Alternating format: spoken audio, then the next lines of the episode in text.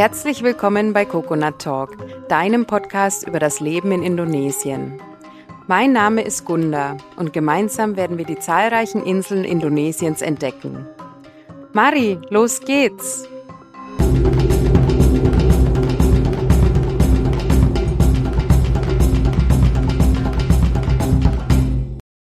Hallo zusammen und herzlich willkommen zu einer neuen Folge bei Coconut Talk. Ich habe mich mit Katrin aus München verabredet. Wir hatten zwar zwischendurch ein paar Verbindungsprobleme, aber ich glaube, es ist doch ein ganz interessantes Gespräch daraus geworden. Katrin hat einen indonesischen Ehemann und lebt zwar aktuell in München, hat aber zuvor drei Jahre auf Sumatra verbracht. Mittlerweile hat sie ein eigenes kleines Modelabel gegründet, das nennt sich Dunja Dirndl und über das werden wir unter anderem sprechen. Außerdem werden wir auch hören, wie es ihr auf Sumatra erging und welche Dinge sie in Indonesien zu schätzen gelernt hat. Vorab aber noch ein paar Worte in eigener Sache. Wenn du mich kontaktieren möchtest, kannst du das gerne machen über hallo at coconut-talk.com. Falls dir die Folge gefällt oder allgemein der Podcast, dann drücke auf Folgen und hinterlass mir eine kleine Bewertung bei Spotify oder iTunes. Wenn du außerdem jemand kennst, der Interesse an dem Podcast hat, dann darfst du ihn natürlich auch gerne teilen. Jetzt wünsche ich dir aber erstmal viel Spaß beim Zuhören. Ja, liebe Katrin, hallo erstmal. Schön, dass du heute mein Gast bist. Hallo, schön, dass ich da sein darf. Ich bin die Katrin und ähm, ich wohne hier in München mit meinem äh, Mann, der ist tatsächlich Indonesier und äh, das ist auch der Grund, weshalb mich die Reise zu dem Coconut Talk ähm, ja bringt, weil ich genau einen indonesischen Mann habe. Wir wohnen aber jetzt auch schon seit drei Jahren wieder hier in München. Wir waren aber eben auch drei Jahre davor auf Sumatra. Und ich habe äh, mit der ganzen Beziehung auch zu Sumatra und Indonesien eben auch mein eigenes Business gegründet, äh, Dunia Dirndl und ähm, genau vereint Dirndl mit indonesische Batik und eben auch ganz viel verschiedene, ja eigentlich Mode, Accessoires und Fashionartikel mittlerweile. Und genau, da werden wir bestimmt auch später noch mal ein bisschen drüber sprechen. auf jeden Fall, auf jeden Fall, ja.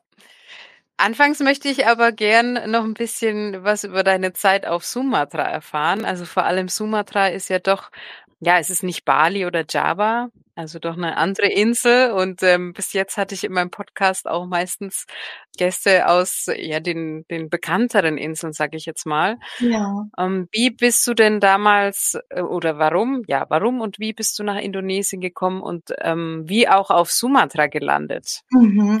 Ja, es war ganz klassisch, was heißt ganz klassisch, aber es war äh, tatsächlich, habe ich mein Studium hier fertig gemacht, ähm, war dann komplett äh, fertig und hatte dann so ein bisschen die Wahl, äh, gehe ich jetzt in die Arbeitswelt rein ähm, oder mache ich mich noch mal ein bisschen auf Reisen und ähm, da war dann wirklich einfach ein großer Traum den ich auch tatsächlich davor schon immer mal ein bisschen gelebt hatte, dass ich mich nochmal auf Reisen begebe. Und äh, dann fiel Asien in, in den Raum, weil es tatsächlich auch so ein Bereich war, wo ich noch nie wirklich auf der Welt war. Ähm, viel, vieles andere hatte ich schon gesehen, sage ich mal, bis zu dem Zeitpunkt. Aber ähm, dann wollte ich nach, nach Asien und ich habe dann tatsächlich auch auf Bali angefangen. Also die ersten paar Wochen war ich dann auf Bali mit einer Freundin noch, die ist dann damals mitgekommen. Und dann bin ich weitergereist und habe ähm, ganz verschiedene Orte in äh, ja eigentlich Asien, Indonesien, Malaysia, Singapur, Vietnam, ähm, Thailand, also ganz, ganz, ganz viele verschiedene Orte kennengelernt, Myanmar, noch Indien ähm, und habe dann auf Reisen tatsächlich meinen Mann kennengelernt, meinen jetzigen Mann. und ähm, ich wollte dann eigentlich, also ich war erst auf Bali, dann musste ich Indonesien nochmal verlassen, weil ähm, ja, weil man da ja auch als Tourist immer nur 30 Tage damals bleiben durfte. Und äh, somit habe ich dann einfach andere Destinationen so als Zwischendestination genommen und wollte aber unbedingt auch wieder zurück nach Indonesien und wollte dann äh, mir auch Sumatra anschauen. Das war ganz, ganz, ganz oben auf meiner Liste, weil ich tolle, tolle Geschichten gehört hatte. Von ähm, damals war ich dann in Bukit und also das ist ein kleines, äh, kleiner Dschungelort ähm, bei Medan und Medan ist dann auch der Hauptflughafen ähm, auf Sumatra oder zumindest einer da im nördlichen Teil. Und ähm, genau, und von dort aus, von Bukit Lawang, kann man den eben auch diese Jungle Trackings machen und Orang-Utans sehen und eben ganz, ganz, ganz viel Natur erleben. Und ähm, ich muss sagen, dieses Dschungeldorf hat wirklich wahnsinnige Magie. Also es ist, ähm, die Leute spielen Gitarre und sie singen und man, man ist da wirklich immer auch ja in diesen Gästhäusern zusammen alle und man hat eine wahnsinnig schöne Gemeinschaft. Also es ist wirklich, ähm, es verzaubert einen tatsächlich wirklich da im Dschungel, muss ich sagen. Und habe ihn da tatsächlich auch kennengelernt. Und dann haben wir, ähm, dann war ich ein paar Tage dort, beziehungsweise das war dann schon fast Wochen. Und dann musste ich aber wieder ausreisen und wir haben dann einfach Kontakt ähm, gehalten und bin dann auf dieser großen Reise wieder zurückgekehrt. Aber diese große Reise hat sich dann eben als äh, Destination Sumatra entpuppt und dann war ich eigentlich die meiste Zeit dort. Ähm, am Ende oder eigentlich ab dann nach ein paar Monaten und habe dann im, kind, im Kinderheim dort gearbeitet oder was jetzt gearbeitet, mitgeholfen ähm, und, äh, und habe mich um die Kinder so ein bisschen gekümmert, dass ich einfach auch eine Aufgabe dort hatte auf Sumatra und ähm, bisschen Englischunterricht gegeben und mit denen gemalt und gebastelt und gespielt und so, ja, war ich dann auf Sumatra. mhm. Und das heißt also auch mit deinem jetzigen Mann, das hat sich dann ziemlich schnell rauskristallisiert, dass, dass das auch was Ernstes ist und ähm, dass du erstmal da bleiben möchtest. Ja, tatsächlich ja. Also das war, wie gesagt, wir hatten Kontakt ja dann gehalten und dann ähm, war einfach so die Option, dass ich einfach nochmal zurückkehre und ähm, mir das Ganze nochmal anschaue und ähm, habe mich aber dann eben auch sehr wohl gefühlt und dann ähm, bin ich tatsächlich einfach dort geblieben. Und äh, ja, so, so war das dann. Mhm. Und auf einmal sind dann drei Jahre draus geworden. Und auf einmal schnell. sind dann drei Jahre geworden, genau.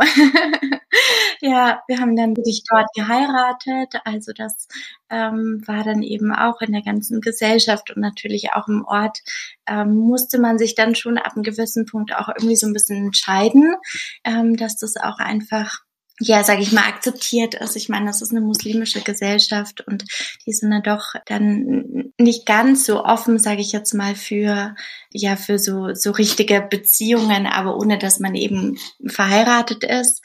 Das war jetzt auch keine Zwangsehe, um Gottes Willen. Ähm aber aber es war dann schon auch so ein bisschen, ja, entscheiden wir uns jetzt füreinander und passt das alles so und und letztendlich ähm, ja war es dann eine unheimlich schöne Entscheidung und die beste und eine der besten meines Lebens auf jeden Fall. Mhm. Super, ja. So soll es eigentlich sein, wenn man heiratet. Mhm. Ja. Habt ihr dann genau. auch ähm, eine traditionelle Zeremonie gehabt? Wahrscheinlich schon, ne? Ja, mehr oder weniger ja. Also wir hatten jetzt nicht so, ein, so, ein riesen, äh, so eine Riesenzeremonie. Ähm, da gibt's ja auch ganz unterschiedliche, also hier unterschiedlicher Kultur. Ähm, die haben ja auch wiederum unterschiedliche Stämme, kann man so ein bisschen so sagen, also Malayu oder Batak oder je nachdem, woher halt die Familie auch nochmal innerhalb Indonesiens ist. Ähm, da gibt's dann auch eben unterschiedliche Kulturen und, und Zeremonien. Da hätte man auf jeden Fall noch mal viel, viel mehr machen können. Aber das war nicht so unsere Entscheidung. Also wir wollten das trotzdem alles ein bisschen, ja, sag ich mal, ja, irgendwie ein bisschen privater und, und nicht ganz so, so groß aufmachen wie, wie das manche wirklich tatsächlich dort machen, wo dann das ganze Dorf kommt ähm, auf diese Hochzeit und, und, äh, und dann weiß aber auch das ganze Dorf Bescheid, dass geheiratet wird. Und da haben wir uns dann für eine kleinere und intimere und privatere Version entschieden. Und ja, meine Eltern waren dann tatsächlich auch dort und auch drei Freundinnen von mir auch tatsächlich aus Deutschland, ähm, die waren auch dort. Also mit, von mir waren dann auch so ein paar wirklich wichtige Bezugspersonen auch, auch äh, auf Sumatra, als wir dann geheiratet haben. Schön. Wann war das? Wann habt ihr geheiratet? Das war im Dezember, ähm, Gottes Willen, 2018, ja. 2018, ja, okay. Ja, auch schon ein paar Jährchen her. Ja, ist auch schon eine Zeit her, ja. Ihr seid ja jetzt aktuell auch schon, ja, ihr seid ja zurück nach Deutschland, oder was heißt zurück? Ihr seid umgezogen nach Deutschland. Aber die, die Zeit in Indonesien, also gibt's da irgendwas, was du sagst, was hat dich besonders fasziniert oder was hast du dort schätzen gelernt? Also ähm, ich weiß ja nicht, wo gefällt's dir denn eigentlich besser? Oder ne, man keine Ahnung, ob das bei dir auch so ist, dass man so ein bisschen hin und her gerissen ist. Also beide Länder haben natürlich positive und auch negative Seiten. Aber was, was gibt's denn da für dich, wo du sagst, ja, das ist Indonesien, das ist ähm, ja besonders? Ja, was ich äh, vorhin auch schon so ein bisschen angedeutet habe, als ich von, äh, von dem Dschungelort eben da erzählt habe. Also was wirklich wahnsinnig besonders war, ist einfach so diese ganze Gemeinschaft. Und was ich einfach so schön finde, ist, dass ähm, man geht eigentlich durch die Straßen und man grüßt sich die ganze Zeit oder man geht am nächsten Haus vorbei und kann da einfach Hallo sagen und es wird keiner blöd angeschaut, wenn einfach der, der Nächste vor der Haustür steht und dann irgendwie, man kriegt einen Tee und was zu essen, so ungefähr. Ähm, also es ist einfach so eine wahnsinnige Offenheit da und so eine Freundlichkeit äh, für jeden und allem. Und ähm, das, das finde ich einfach so unheimlich schön und das schätze ich ja unheimlich. Und natürlich auch einfach diese ganze Naturkulisse und ja, auch natürlich ähm, von der ganzen äh, Naturschönheit. Also es ist sehr, sehr schön und man kann es wirklich gut dort aushalten. Also es ist so ein bisschen, es ist einfach ein Ort für die Seele auch irgendwie, weil man einfach so viel Natur um einen rum hat und da einfach so, so wahnsinnig runterkommen kann und eigentlich so ein bisschen in einer, also wirklich in einer Oase lebt, so ungefähr, dass man eigentlich gar nicht wirklich viel von der Außenwelt mitbekommt, aber ich glaube, das kennst du ja bestimmt auch so ein bisschen. Ja. Ähm, und also das finde ich unheimlich schön, aber natürlich jedes Land hat seine Vor- und Nachteile. Ähm, auf der anderen Seite finde ich es hier auch ja wahnsinnig schön, dass man hier auch irgendwie so frei ist. Man kann einfach, also je nachdem, wie jetzt so die Zeit ist, aber man kann mehr oder weniger hier ins Restaurant gehen dort und, und irgendwie sein Leben leben. Und ähm, das hat irgendwie auch was Tolles, weil es irgendwie auf der anderen Seite auch keinen interessiert, ähm, wie man sein Leben lebt. Ja, genau. ähm, das ist halt auch ganz schön. also weil man hier halt doch, auch wenn man jetzt, gut, wir sind in München, also auch wir sind jetzt hier in der Stadt, aber letztendlich interessiert es da keinem, was man irgendwie tut und was man, was man macht. Und man hat dadurch einfach eine große Privatsphäre, sage ich jetzt mal. Und das ist, glaube ich, schon so ein bisschen so eine, so ein bisschen die Privatsphäre manchmal, die hat mir tatsächlich auch dort so ein bisschen gefehlt. Also wenn ich sagen könnte, was mir da gefehlt hätte. So dieses mal so ein bisschen mehr, ähm, ja, dass nicht jeder weiß, was jetzt da gerade los ist, mhm. so ungefähr. Mhm. Kann ich total nachvollziehen. Ja, das ist auch so eine Sache, über die ich immer wieder stolper. Also, dass Leute unangemeldet kommen. Das hat zwar auch Schönes, aber irgendwie, ja, wir haben ja doch irgendwie immer irgendwas zu tun, so. Und ähm, ja, ich weiß nicht, es ist schwierig. Ja. Und dann will man ja auch nicht unhöflich sein und dann sitzt man doch wieder und macht Smalltalk und auf einmal bleibt dann das liegen und das liegen. Mhm. Ja, es ist, ähm, ja, es ist ähm, eine Herausforderung, auf jeden mhm. Fall. Also die Privatsphäre, ja. Ich meine, gut, wir leben jetzt im Dschungel, wir sind ein bisschen zurückgezogen, da haben wir mehr Privatsphäre, aber so ähm, ein bisschen im Dorf und so ist es schon nicht so gegeben. Da ist München anonymer. Ja, ja, also einfach eine Anonymität. Also ja, und jeder hat irgendwie. Auf der anderen Seite, ähm, ja, es ist auch, man könnte das jetzt auch wieder verwerfen, aber aber da jeder rennt mehr oder weniger mit so Scheuklappen irgendwie an an jeden vorbei und es, ja, es hat wie gesagt so Vor-, und Nachteile irgendwie. Kann man gar nicht so wirklich sagen, was oder was so schlechter ist. Immer so eine Mischung ist ganz gut eigentlich. Und vor allem man kann das Schöne ist eigentlich auch egal, wo man ist, man kann so wahnsinnig viel davon mitnehmen und daraus lernen, weil ich fand auch, ähm, was mir diese Jahre auch wirklich gelehrt haben, waren einfach so dieses wirklich mal äh, runterzukommen. Also wirklich mal nicht, das muss jetzt heute so gemacht werden und das muss so sein und das muss so sein, sondern einfach auch mal wirklich ähm, den Tag auf sich zukommen lassen und so eine richtige Spontanität zu erleben und zu erlernen eigentlich. Und das ist natürlich für uns Deutsche vielleicht auch so ein bisschen herausfordernd, ja. ähm, weil wir natürlich von Kindheit darauf sind, dass alles durchgeplant ist, dass alles so und so und so ist. Und ähm, das, finde ich, lernt man unheimlich da dort.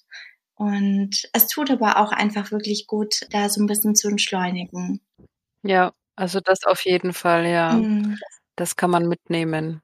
Also das muss ich auch sagen, so dieses ganze Entschleunigen, ähm, das haben wir tatsächlich auch wirklich sehr mit nach Deutschland genommen. Also ähm, zwar jetzt, natürlich hat man viel mehr wieder Termine und auch jetzt, wir haben jetzt auch einen dreijährigen Sohn, also der ist natürlich jetzt auch im Kindergarten und man hat hier einfach so ein, so ein äh, Leben, wo man sich einfach dran hält, aber trotzdem einfach das auch mal sich die Zeit für sich zu nehmen oder auch einfach wirklich zu akzeptieren, wenn der Tag mal nicht so läuft, wie man sich das so vorstellt, ohne dass der Tag innerlich gleich untergeht. also ich finde, das sind so, so wirklich so schöne Learnings, die ich auch von der ganzen Kultur so wahnsinnig mitgenommen habe und ähm, an die mich auch mein Mann täglich daran erinnert. Ja, das ist wichtig, ja. Vor allem, wenn man das auch ähm, ja so aufrechterhalten kann. Also mir geht's immer ein bisschen so, ich kann das so in der Anfangszeit, aber ich bin ganz schnell in diesem Hamsterrad drin. Also es ist ganz schwierig, auch wenn ich das nicht will. Mhm. Also ich weiß nicht, hast du da einen Tipp? Oder hast du bestimmte eine bestimmte Routine vielleicht? Also ich meine, sowas, ja, wo man sich immer wieder dran erinnern kann. Hm, also ich muss ganz ehrlich sagen, ich, ich kann jetzt von dem her gar nicht so viel äh, sagen, irgendwie, weil ich glaube, ich habe das ist mittlerweile auch schon sehr verinnerlicht und internalisiert. Ja. Aber ich glaube, am Anfang ja. war das wirklich auch so ein bisschen zu hinterfragen für mich, warum stört mich denn das jetzt eigentlich? Warum ist es jetzt wirklich so schlimm, wenn der Tag mal anders läuft, wie man sich das vorstellt? Was, was ist denn wirklich so schlimm darin? Und lustigerweise, wenn man sie, also wenn man eigentlich in der, in dieser Situation gefangen ist, manchmal von wegen, das läuft jetzt alles nicht so, wie wenn, wie ich mir das vorstelle, dann sieht man das alles nicht so. Aber meistens, wenn man dann irgendwie einen Tag später drüber nachdenkt, dann denkt man sich eigentlich, ach, eigentlich war es gar nicht so schlecht, dass es so gelaufen ist, weil das und das und das und das ja, ist ja passiert. Das stimmt. Und da finde ich auch, also meine, meine Urgroßmama, also meine, meine Uroma hat immer gesagt, es gibt nichts Schlechtes, finde ich auch was Gutes dabei ist. Und das ist eigentlich so ein essentieller Spruch, aber das stimmt eigentlich total. Und auf, ja, und irgendwie so versuche ich mittlerweile echt an allem gefühlt äh, so mit dieser Einstellung irgendwie dran zu gehen und das tut einem selber unheimlich gut, weil man selber nicht so gestresst ist. Aber es funktioniert auch nicht jeden Tag. Wir sind auch einfach ja, ja, ja. ist wichtig eigentlich ja, sich immer wieder ein bisschen, ähm, ja, wie sagt man, einen Schritt zurückzutreten. Weil manchmal ist man ja so gefangen emotional und dann ist es schwierig. Einfach mal ne, so ein bisschen die Distanz bekommen, sagen, hey, es ist eigentlich gar nicht so schlimm. Vieles ist gar nicht so schlimm. Ja, und was fühlt sich dann eigentlich wirklich gut an? Was tut mir denn eigentlich gut im Moment? Also das sind auch nochmal so Sachen, weil ich denke mir auch gewisse Dinge, die dann im Zwang passieren, mehr oder weniger, wo man sagt, das muss jetzt alles so passieren und das muss jetzt alles so sein, die haben meistens gar nicht so einen tollen Outcome, weil es einfach alles so gezwungen ist und was was nicht natürlich, was nicht so ein natürlicher Prozess ist. Aber mhm, ja, richtig, ja. ich glaube, das ist auch einfach ganz wichtig, dass man wirklich so ein bisschen in sich reinhorcht und sagt, Mensch, ähm, muss das jetzt alles so sein oder tut mir das vielleicht alles gar nicht so gut und was tut mir denn gut? Und demnach auch zu handeln, vielleicht. ich bin jetzt auch kein Lebenscoach.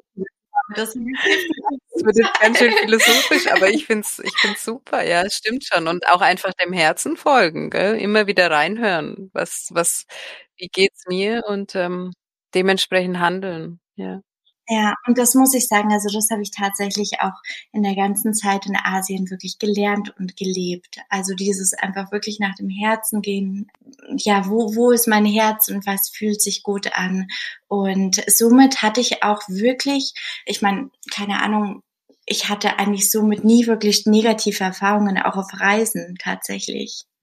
Also nicht so wirklich weil ich einfach wirklich mit mir so wahnsinnig gelernt habe, verbunden zu sein und wirklich zu schauen, was tut mir da gut, ähm, und, und wo sind vielleicht auch so ein bisschen Zeichen von der Außen, die mir helfen können, gewisse Entscheidungen zu treffen, ähm, wie auch immer. Aber manchmal ist man ja schon irgendwie in so Situationen, auch auf Reisen, wo man sagt, Mensch, ist das jetzt wirklich so eine gute Idee, dass ich da mitgehe oder ist das wie auch immer? Also ich meine, man muss ja schon auch irgendwie wahnsinnig den Leuten auch vertrauen, mehr oder weniger. Und da lernt man auch auf, auf ganz, also fand ich zumindest auf Reisen, lernt man eigentlich so wahnsinnig dieses Menschengespür und einfach auch wirklich auf sein innerstes Gefühl zu hören, was einen eigentlich mehr oder weniger schon immer in die Richtung, in die richtige Richtung ja, treibt. Ja. ja, so wusste ich das auch irgendwie auch mit Indonesien und mit meinem Mann, dass das eben auch das Richtige war. ja, schön. schön, ja. ja. Doch. Also gerade ja bei so Liebe und so, ich denke, da hat man, also das merkt man dann schon. Wenn es passt, dann merkt man das. Ja, ja. Genau. Schön, ja. Ja, in der Hektik von, von Deutschland, da verliert man das häufig aus den Augen, diese Intuition, ja, dieses Bauchgefühl, weil man so, ähm, wie sagt man, dann bombardiert wird von äußeren Einflüssen auch. So kommt mir das mhm. immer vor, vor allem wenn es dann irgendwie stressig ist und ja, man, man verliert das so ein bisschen, dieses Gefühl. Mhm. Ja, da kann ich, also wenn, wenn, wenn du da nochmal so wegen Tipps, weil du gefragt hast, ich meine, was mir halt wirklich geholfen hat, ich habe damals auch wirklich angefangen zu meditieren. Ich habe äh, damals in Malaysia und Singapur und Indien, also dreimal hatte ich auch mal so, ein, so eine Vipassana-Session gemacht. So eine zehntägige Meditation, also nur für die Zuhörer, die das jetzt nicht so wissen, ähm, vielleicht, aber das hat mir wahnsinnig geholfen. Und für mich war auch dieser, dieser Vipassana-Kurs, so dieses zehn Tage wirklich mal komplett abgeschottet sein von allem und nur in sich reinzuhorchen. Für mich war das immer so ein kleiner emotionaler Detox gefühlt. Ja, ja. Und das muss ich auch sagen, das praktiziere ich auch nicht mehr täglich. Ich würde gerne täglich, aber, ähm, aber doch echt, echt viel und häufig. Und und nimm mir da auch die Zeit, weil ich weiß, das ist so die Essenz für mich und, und hilft mir einfach wahnsinnig. Ja. ja, ist ganz wichtig, doch Zeit für sich selbst auch einzuteilen. Ja. Mhm. Ja, und ähm, Ihr seid ja eben zurückgekehrt nach Deutschland oder mhm. umgezogen nach Deutschland. Wie kam es dazu? Also was, was habt ihr da für Gründe? Ja, also die Gründe waren dann eigentlich, ähm, äh, dass ich tatsächlich dann auch schwanger geworden bin. Ähm, und ich habe damals in, kann ich auch nur kurz erzählen, werde ich jetzt aber auch nicht so ausholen, ähm, ich habe damals in Malaysia dann eine erste Fehlgeburt gehabt und da war ich auch im Krankenhaus und da ging es mir tatsächlich nicht so gut erstmal und, und musste das auch erstmal alles verarbeiten natürlich.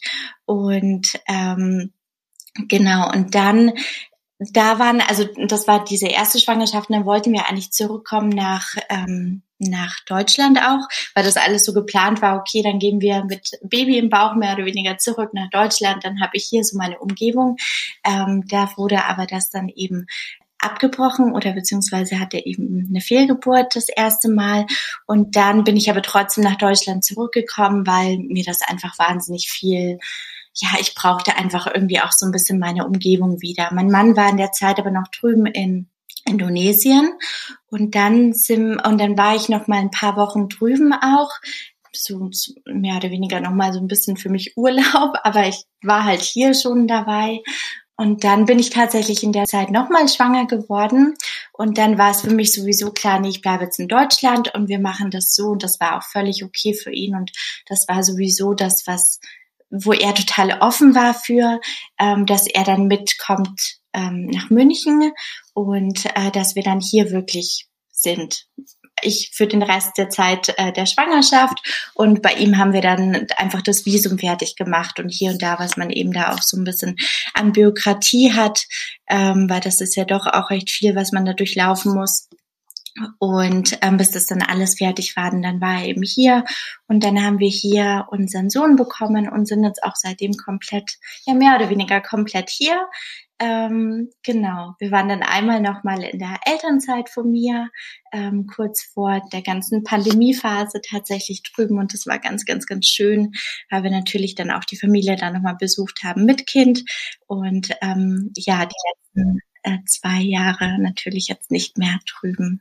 Mhm. Also das waren so mhm. diese ganzen Weggründe. Es war wirklich einfach persönlich. Es war nicht, weil es uns nicht mehr gefallen hat oder irgendwas, sondern ähm, weil eigentlich vor allem, weil ich durch diese ganzen Erfahrungen wirklich einfach hier sein wollte. Mhm, ja, das ist verständlich, ja. Da braucht man die gewohnte Umgebung und die gewohnten Leute auch, ja, die Menschen um einen rum. Ja, und die Familie ja. auch irgendwie. Also ich meine, auch ähm, natürlich sind wir alle mittlerweile erwachsen und hier und da, aber ich glaube, jeder weiß, wie viel Halt und Kraft einfach auch die eigene Mama trotzdem noch gibt und die, der Vater und äh, ja. die Familie einfach. Ähm, genau. Ja. Und ähm, gibt's was, was du aktuell aus Indonesien vermisst, jetzt wo hm. du in Deutschland lebst? Ach, das Essen. und die Familie.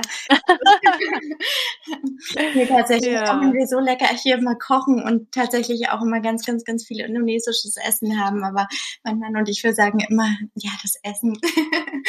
und ähm, ja, und auch seine Familie, was mittlerweile ja auch echt meine Familie ist. Und ähm, ja, genau, also da ist auf jeden Fall ähm, trotzdem immer noch ein riesengroßes Herz da drüben und eigentlich ähm, würden wir auch gerne viel, viel mehr Zeit in Indonesien verbringen. Aber ich denke, das wird jetzt auch alles wieder langsam. ja. Und ich habe es zu Anfangs schon mal erwähnt, du hast es auch schon gesagt, du hast ja auch ein eigenes Business und zwar nennt sich das Dunja Dirndl. Da mhm. interessiert mich gleich schon mal, wie es zu dem Namen überhaupt kam und auch, ähm, ja, wie die Idee dazu entstand. Also war das schon in, in Indonesien oder kam das erst in Deutschland? Wie fing das denn an? Erzähle ich gerne. Also äh, Dunia Dirndl ist, wie gesagt, meine eigene, ein eigenes Modelabel äh, mit indonesischer Batik. Dirndl kommt daher, weil ich natürlich mit, ich habe mit Dirndl angefangen und ähm, Dunia heißt auf Indonesisch Welt ähm, und ich wollte eben dieses Weltliche reinbringen und das aus verschiedenen Kulturen beziehungsweise in dem Fall aus der indonesischen Kultur und somit Dunia Dirndl. Ähm, genau, viele denken immer, dass Dunia mein Name ist, aber nein. also es kommt wirklich von Dunia, von Welt und eben Dirndl, ähm, weil ich eben mit Dirndl und Trachten angefangen hatte und äh, die ganze Business-Idee oder die Idee dahinter entstand eigentlich schon ja zwei Sachen eigentlich. Also tatsächlich, ich habe in einem Dirndl geheiratet damals. Also meine, meine Mutter hatte mir damals ein Dirndl aus indonesischer Batik geschneidert und äh, das hatte ich zu unserer Hochzeit an und hatte das eben dann auch noch entsprechend mit einer langen Bluse und es war ein komplett langes Dirndl, also dass eben auch das alles schön bedeckt war und ähm, aber aber es hat wahnsinnig schön auch reingepasst in diese ganze Kultur und in diese Farbenfroheit und also das war ähm, da haben die Leute auch wirklich gestaunt und es hat ihnen so so gut gefallen. Ähm, Genau, somit kam eigentlich dieses Ganze zustande mit Dirndl und indonesischer Batik, weil wir das da eigentlich schon mal so getestet hatten, in Anführungszeichen. Ähm, und ansonsten bin ich tatsächlich auch wirklich in einer ganzen Schneiderfamilie mehr oder weniger aufgewachsen. Also meine Uroma auch wiederum, die war Modellschneiderin hier in München und die war Schneiderin ihr ganzes Leben. Und meine Mutter hatte das auch durch sie eben sehr aufgegriffen gehabt und ähm, hat das jetzt nie wirklich, sage ich mal, beruflich gemacht, aber großes Hobby auch. Und somit bin ich eigentlich mit, äh, mit Schneiderei und der Liebe zu Stoffen und unterschiedlichen Stoffen und Schnitten ähm, auch von, von Kindheit eigentlich so aufgewachsen. Und ich, ich kann mich noch erinnern, irgendwie mit 17, 18, 16, 17, 18 habe ich auch meine ersten Kleider genäht und ähm, wollte das eigentlich auch immer machen. ähm, also mich da wirklich komplett beruflich in die Richtung äh, zu entwickeln. Aber irgendwie diese Vernunft- und Managementstudium, und das braucht man ja, und ist jetzt auch gar nicht so schlecht, dass ich das alles habe, aber hat mich dann eben doch so ein bisschen von eigentlich erstmal dem eigentlichen Traum abgewandt. Und ähm, aber jetzt habe ich das alles wieder aufgegriffen und ähm, ja, habe jetzt eben meinen eigenen Online-Shop es gibt aber mittlerweile auch Dunja Dirndl in einem Shop in München in der heißen Liebe und in Frankfurt im, in dem Free Soul ähm, in Frankfurt.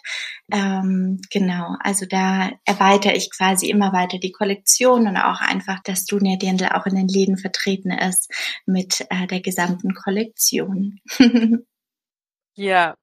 Wer, wer entwirft denn die Kleider? Entwirfst du die selber? Ja, tatsächlich, ich mache das alles selbst. Also am Anfang, wie gesagt, ich habe ja mit den Dirndl angefangen. Ähm, da habe ich mit einer Schneiderei in Indonesien, aber auch wirklich eine wahnsinnig hochwertige Schneiderei, oh, habe ich zusammengearbeitet. Also die machen auch so maßgeschneiderte äh, Sachen für die Leute eben in Indonesien und hatte da mit einer tollen, tollen Frau zusammengearbeitet, ähm, die mir da geholfen hat, das alles umzusetzen, vor allem für die Dirndl. Es war ganz toll. Ähm, die ganzen Stoffe hatten wir aus Sumatra eben ausgewählt. Ähm, da habe ich wirklich einfach geschaut, was passt und, und wo kriegen wir die Stoffe her. Da habe ich eine wundervolle liebe Freundin ähm, in Indonesien, die mir da geholfen hat, auch mit den ganzen Exportpapieren und mit äh, allem, was eben dazugehört, auch von der indonesischen Seite. Und natürlich, ich kann mittlerweile ja auch ganz gut Indonesisch, aber ähm, es ist doch ganz, ganz, ganz ratsam und toll, ähm, da auch Unterstützung von wirklichen Indonesiern zu haben, wenn man eben auch da unten so so Business-Beziehungen, sage ich mal, aufbaut. Und da ist es eben auch ganz wichtig, dass man da Leute hat, die man hundertprozentig vertrauen kann. Und da habe ich ganz, ganz äh, eine liebe, tolle Freundin ähm, da unten, und ähm, genau, ansonsten habe ich das dann alles mehr oder weniger mit der entworfen. Die hat mir dann noch die Fertigung für die Dirndl gemacht. Und aber seitdem ich eigentlich jetzt hier in Deutschland bin, also ich habe die ganze Produktpalette ja ein bisschen ausgeweitet. Also wir haben mittlerweile Accessoires ähm, komplett für für die Haare, also Scrunchies und Haarbänder und eben auch Kimonos habe ich mittlerweile drin, dann so Sommerhosen und jetzt bin ich an Rücken, dass man da wirklich einfach stetig die Kollektion ausweitet und es einfach eine schöne ähm, Alltagswear auch ist und aber eben trotzdem im Hintergrund noch die Dirndl hat. Und genau, also da und seitdem wir also jetzt eigentlich wieder komplett hier sind, mache ich auch alles selbst, alles andere. Mhm. Schön, ja, ich finde es total spannend, auch diese diese Fusion, ja, also die Batikstoffe und dann Dirndl und ja, ich habe ja selber schon ein bisschen geschaut auf der Website, also ein ein paar nette Kleider entdeckt, auf jeden Fall. Hast du denn ein, ein Lieblingsstück? Bestimmt auch. Ähm, also ich mag tatsächlich, ich habe mich so selbst in diese Kimonos verliebt. Also das ist wirklich das, was ich mir überwerfe, wenn ich morgens aufstehe und mehr oder weniger auch bevor ich ins Bett gehe. Also das ist für mich so ein Alltagsbegleiter, sage ich jetzt mal. So ein Dirndl ist natürlich jetzt nicht so ein Alltagsbegleiter.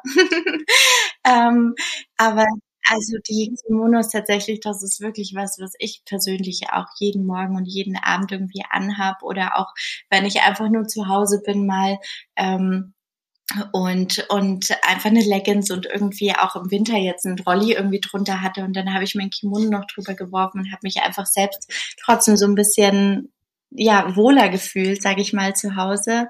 Oder auch die kann man ganz schön, was ich auch super gerne mache im Sommer, wirklich so ein bisschen als Jacke anziehen.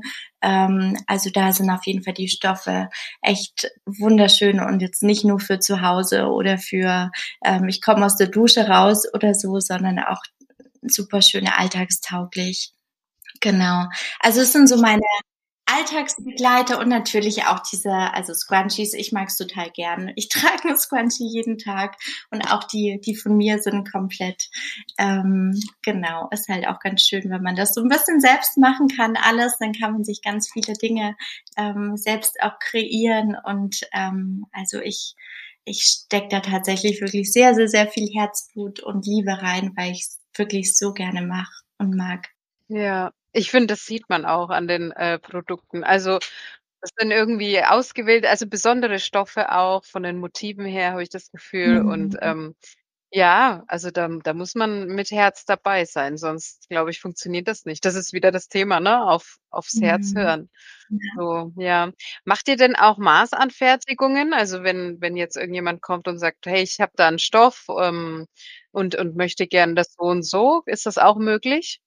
Ja, total. Ich mache das auch total gerne. Also das ist das, was wirklich super viel Spaß macht, weil man da eben auch mit den Kunden oder Kundinnen ähm, eher ähm, da wirklich einfach gemeinsam auswählt, sagt einfach, okay, was passt und was passt zu deinem Typ oder was gefällt dir und wie machen wir es und hier und da.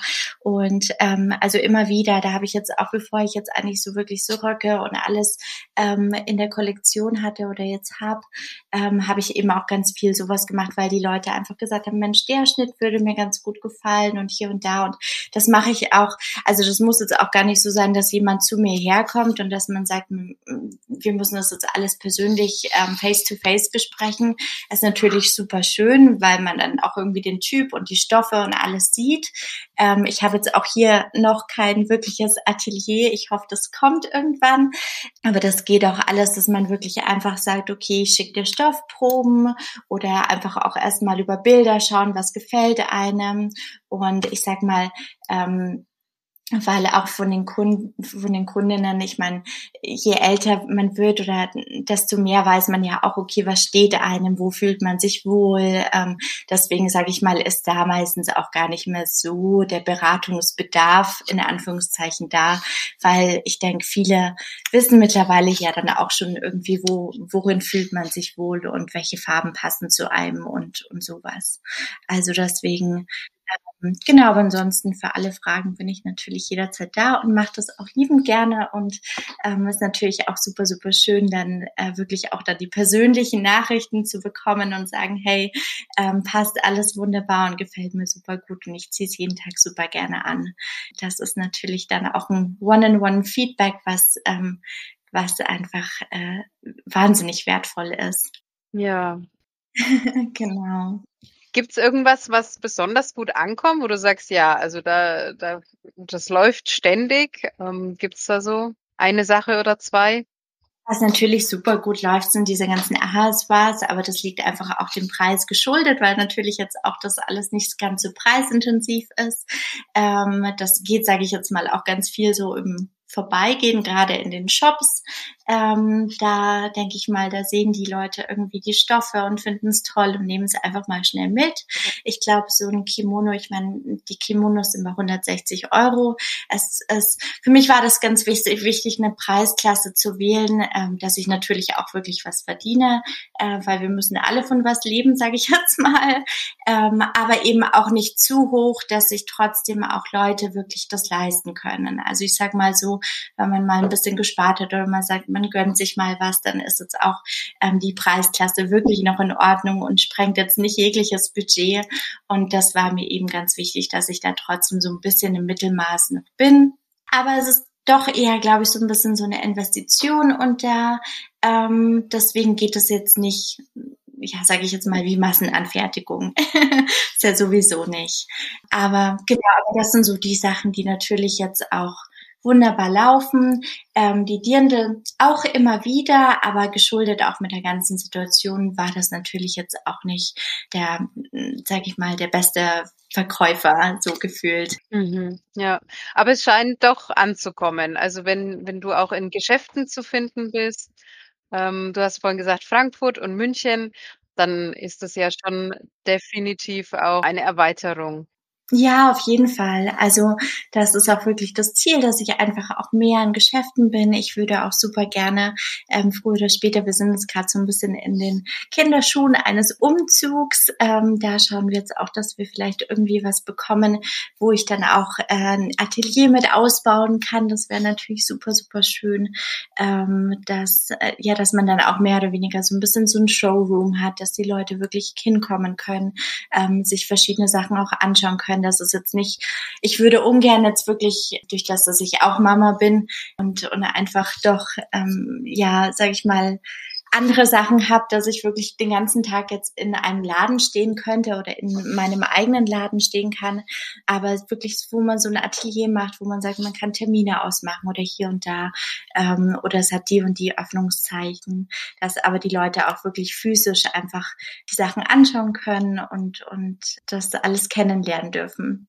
Ja, das ist toll, ja. Dann gibt's auf jeden Fall eine Anlaufstelle auch in München, dann, wo man dich antrifft und wo man äh, ja die Dinge auch vor Ort dann besprechen kann und, und anschauen kann, ja. Also ich würde auf jeden Fall vorbeikommen. Schön. In ein Dunja Dirndl Atelier. also anderes, man auch wirklich sich persönlich kennenlernt und alles. Ich glaube, da muss natürlich auch immer die Wellenlänge stimmen und ähm, ja, muss sich einfach auch von beiden Seiten wirklich wohlfühlen. Ich glaube, das ist super, super wichtig. Ähm, Gerade auch ähm, Dirndl, was natürlich auch irgendwie so ein bisschen ein emotionaler Kauf ist, sage ich jetzt mal.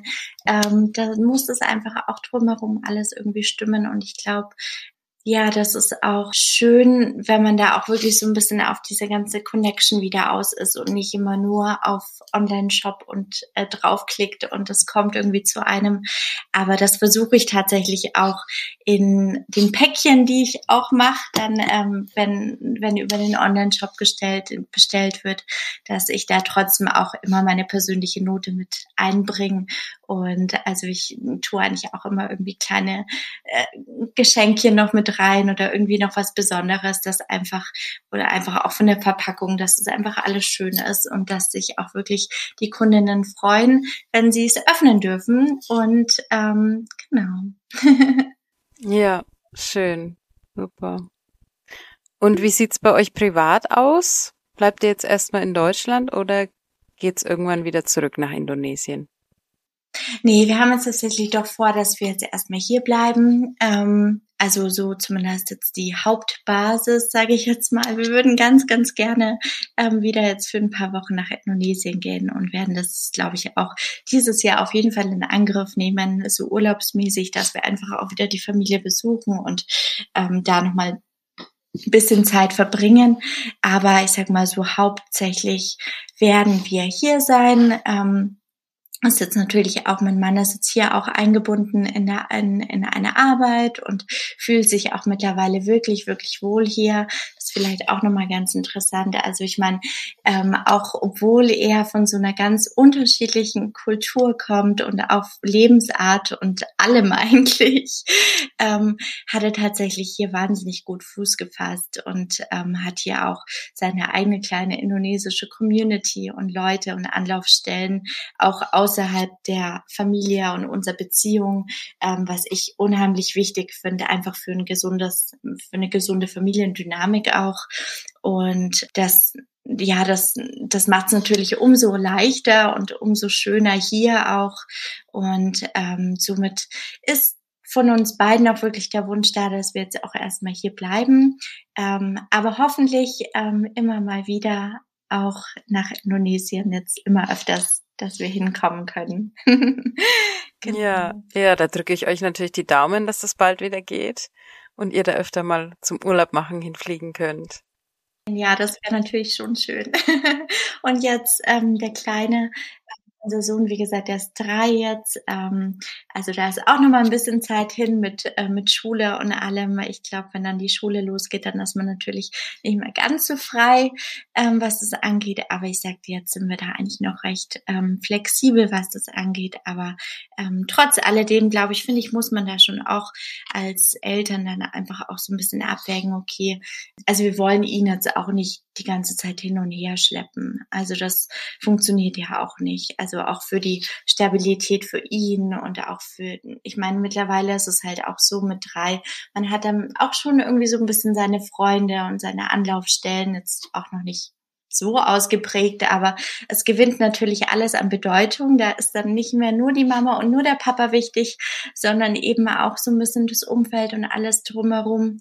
Und ähm, da finde ich, muss man das oder möchten wir auf jeden Fall das schon ähm, auch sehr beachten, dass wir sagen, wie tut es ihm auch alles gut und wie macht er das alles mit.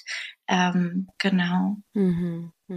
Ja, ist mit einem Kind natürlich immer ein bisschen was anders. Ja, auf jeden Fall. ja, schauen wir einfach mal oder schauen wir einfach so, wie es der Familie und uns gut tut. Und ähm, genau. Aber wir werden jeden Fall trotzdem erstmal in Deutschland bleiben.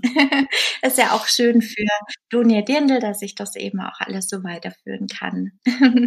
ja, ja, stelle ich mir leichter vor aus Deutschland, ja. Ja, auf jeden Fall. Mhm. Wo kann man dich denn finden? Also website-technisch, magst du da mal noch was durchgeben, falls es da jetzt gleich Interessenten gibt, die reinschauen möchten? Na klar, gerne. Also meine Website ist www.donia-dirndl.com. Genau, das ist die Website, aber man findet eben auch äh, die ganzen Produkte oder zumindest einen Teil der Produkte bei dem Store Heiße Liebe. Das ist, die haben auch einen Online-Store und da ist Dunia Dirndl auch mit drauf. Ähm, oder auch auf Instagram, Dunia Dirndl, Facebook Dunia Dirndl. Das ist immer Dunia Dirndl, bloß eben auf den Kanälen. Ähm, da kann man auch mal reinstöbern. Ähm, genau, da poste ich auch immer was, was alles so aktuell ist und auch so ein bisschen meine Journey auch vom Nähen her. Da sieht man so ein bisschen auch ähm, behind the scenes und äh, hinter den Kulissen. Mhm. Und ähm, Genau. Wenn da auch wirklich jemand so ein bisschen Interesse hat, ähm, ja, hinter den Kulissen so ein bisschen mehr zu erfahren. Ich habe auch Newsletter auf meiner Website, also unter www.dunia-dirndl.com ähm, kann man da auch einfach den Newsletter abonnieren. Und da werde ich überhaupt nicht die Leute zuspammen, aber immer mal wieder gibt's eben auch Aktionen oder eben auch so ein bisschen Hintergrund-News, ähm, die ich da auch ganz gerne teile oder kleine Stories und ähm, was dann eben auch immer so passt diejenigen, die fleißig jetzt zugehört haben, ihr bekommt auch alle einen Rabattcode von 20 Prozent auf meiner Website, ähm, auf das gesamte Sortiment. Ähm, und den Rabattcode, den schreiben wir unten in die Podcast-Beschreibung. Und ähm, genau, dann könnt ihr da auch einfach auf den Link klicken oder beziehungsweise den Rabattcode einfach eingeben an der Kasse und kriegt die 20 Prozent auf die Produkte bei www.donia-dendel.com. Dankeschön. Ja, super. Danke. Dann werde ich das auf jeden Fall alles äh, verlinken und hoffe auch, dass du da einige Interessenten dann dazu gewinnst. Und ja, das war es jetzt eigentlich so von meiner Seite aus. Wenn du dem nichts mehr hinzuzufügen hast. Nee, alles gut. Vielen lieben Dank, dass ich da sein durfte, zumindest virtuell. Und äh, vielen Dank für das Gespräch. Und ähm, ja, ich hoffe, dass vielleicht auch so ein bisschen die Story inspirieren konnte und ähm, einfach auch ermutigen konnte, auf ähm, ja die eigenen Gefühle zu hören und ähm, auch dem Herzen zu folgen. Und manchmal ähm, tut man das eher nicht, aber letztendlich führt es einen immer wieder genau an die gleichen Punkte zurück, weil man nicht den Herzenweg geht. Deswegen ermutige ich alle Zuhörer, genau auch das zu tun. ja, perfekt. Ja, ich kann das auch nur zurückgeben. Also vielen, vielen Dank für, für deine Zeit und dass du auch dabei warst. Und ähm, ich fand es super spannend, interessant, was du erzählt hast. Und bin mir auch sicher, wir werden uns bestimmt mal in der alten Heimat treffen. Also München ist ja nicht so weit weg. Ähm, das ist ja bei mir immer, immer der erste Stopp. Und da werde ich definitiv mal vorbeikommen. Genau. Und Aber ansonsten, auch das finde ich auch sehr, sehr spannend. Also wer weiß, vielleicht reisen wir auch mal in deine Richtung. ja, gerne. gerne. Seid jederzeit willkommen. Ja. Und ansonsten, ja, wünsche ich euch alles Gute und dass es äh, so erfolgreich weitergeht. Und genau, bis zum nächsten Mal. Tschüss. Tschüss. Wenn du auch nach Indonesien auswandern möchtest, um dir deinen Lebenstraum zu erfüllen, dann habe ich jetzt was ganz Besonderes für dich. Ich habe meine Erfahrungen und mein Wissen in einem kompakten Paket zusammengefasst, damit auch du bestmöglich davon profitieren kannst. In unserem Auswanderguide Leben in Indonesien findest du alle relevanten Infos, praktische Checklisten, hilfreiche Links, Dokumente zum Download und Zutritt zu unserer exklusiven WhatsApp-Gruppe. Den Link zum Guide findest du in den Show Notes dieser Folge. Wenn du außerdem schon immer mal Bahasa Indonesia lernen wolltest, kann ich dir den Indo Junkie Crash Kurs empfehlen. Mit dem Gutscheincode COCONUT10 bekommst du 10% Rabatt auf den Kurs und dieser Podcast eine kleine Unterstützung. Auf coconut-talk.com findest du alle Folgen auch in schriftlicher Form. Und alle Links findest du außerdem auch in den Shownotes dieser Folge. Das war Coconut Talk, dein Podcast über das Leben in Indonesien. Wenn dir diese Folge gefallen hat, klicke auf Folgen oder hinterlass mir eine 5-Sterne-Bewertung bei Spotify oder iTunes. Dankeschön! Bis zum nächsten Mal. Sampai Jumpa!